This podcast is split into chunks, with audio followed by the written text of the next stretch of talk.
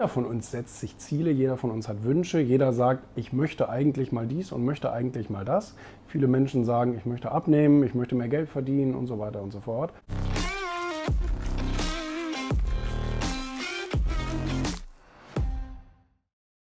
Das habe ich ja einleitend schon gesagt, Entscheidungen sind maßgeblich für den Erfolg, weil alles andere sind sonst nur Vorhaben. Mhm. Es sind keine Dinge, die du tatsächlich durchziehst. Jeder von uns setzt sich Ziele, jeder von uns hat Wünsche, jeder sagt, ich möchte eigentlich mal dies und möchte eigentlich mal das.